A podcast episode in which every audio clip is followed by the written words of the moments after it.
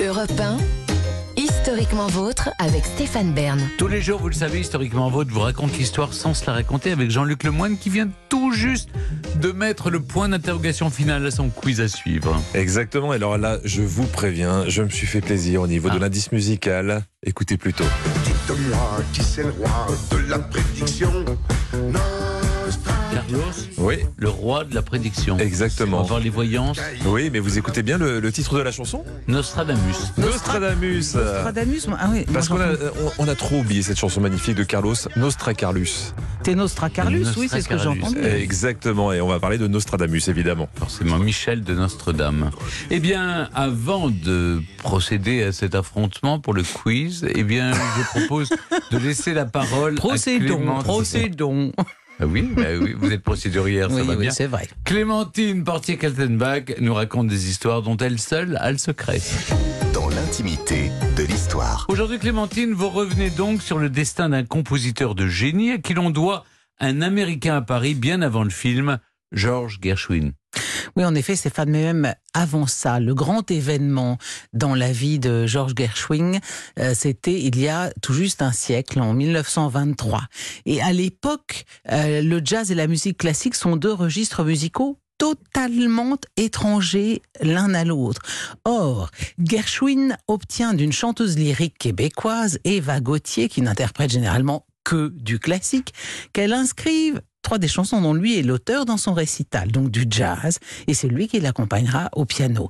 C'est donc la première fois, 1923, qu'on va entendre du jazz dans une salle de concert réservée à la musique symphonique, et c'est un triomphe.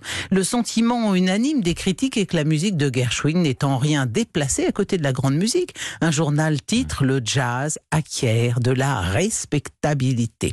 Et c'est le début d'un vrai mouvement, car un célèbre chef d'orchestre de jazz, Paul Whitman, pousse Gershwin à aller encore plus loin. Il lui commande une œuvre pour la- l'année suivante. Faites-moi quelque chose qui mélange un peu jazz et classique, allez-y. Alors, Gershwin traîne des pieds parce qu'il ne se croit pas capable techniquement de réaliser une œuvre symphonique comme ça, euh, qui mêle les deux. Donc, euh, il temporise un peu, puis finalement, un petit peu comme Ravel avec le boléro, il doit s'y mettre à la dernière minute comme un élève qui rend sa copie, qui fait sa rédaction le dimanche soir pour le lundi. Et finalement, en un temps record, il crée œuvre et, dont le- le- la première interprétation doit avoir lieu le 12 février 1924 à New York. Vous reconnaissez ce glissement de clarinette initial, cette œuvre qui mêle jazz et classique, et bien c'est Rhapsody in Blue.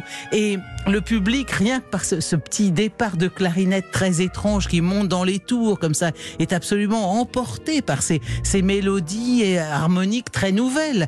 Et c'est un succès immense. Alors là, euh, c'est le carrément le chef d'orchestre du Philharmonique de New York, euh, Walter Damrosch, qui commande maintenant à, Gershwin un concerto pour piano et orchestre. Et donc, ce sera le concerto en fa. Et la première, cette fois, ce sera Carnegie Hall. Et donc, vraiment, en termes de respectabilité, oui, le jazz a, a monté d'un cran. Et à partir de là, les comédies musicales, les opérettes de Gershwin à New York, à Londres, ses chansons sont sur toutes les lèvres, ses œuvres symphoniques sont ter- interprétées dans le monde entier, ses disques sont vendus par dizaines de milliers. Et c'est précisément dans ce contexte qu'il arrive à Paris en 1928, car les concerts Padelou ont inscrit au programme sa Rhapsody in Blue.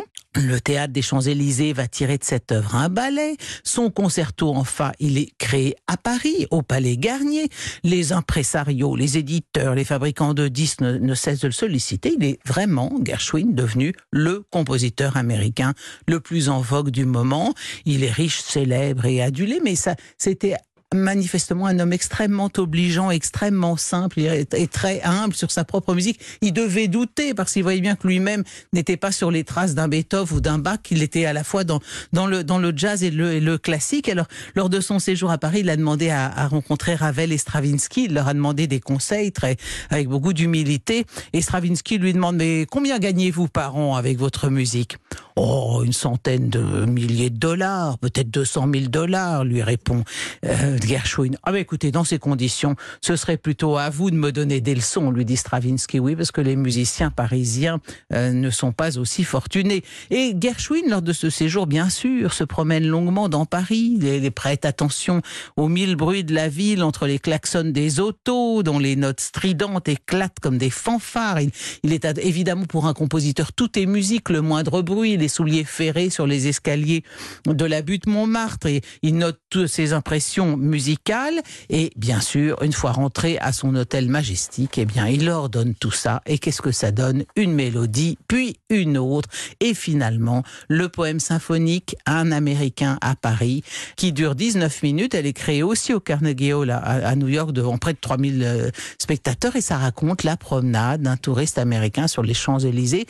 Un moment, il y, a une, il y a une querelle entre taxis. Donc Gershwin a acheté à Paris des klaxons de taxi qu'il a rapportés euh, aux, États-Unis pour pouvoir faire des poètes poètes pendant que l'œuvre était interprétée. Comme il voulait un bruit de fanfare, il a intégré des instruments qu'on entend rarement dans un orchestre symphonique comme le saxophone ou le celesta.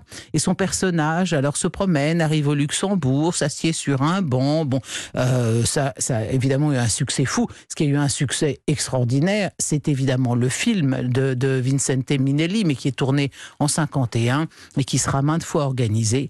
Malheureusement, Gershwin ne le verra pas, le, ce film, puisqu'il meurt prématurément le 11 juillet 1937 à 39 ans. Mais en tout cas, je pense que, euh, vous voyez, Gershwin, lui, aimait à dire qu'il avait en tête des mélodies pour tenir plus d'un siècle, et malheureusement, sa, mort prématurée nous en a privé, mais il a quand même laissé une œuvre très originale, immense et sublime, et, il est rentré donc dans l'histoire, non seulement comme le premier compositeur à avoir marié jazz et classique, mais aussi comme le premier musicien américain parvenu à une célébrité mondiale. Merci beaucoup Clémentine.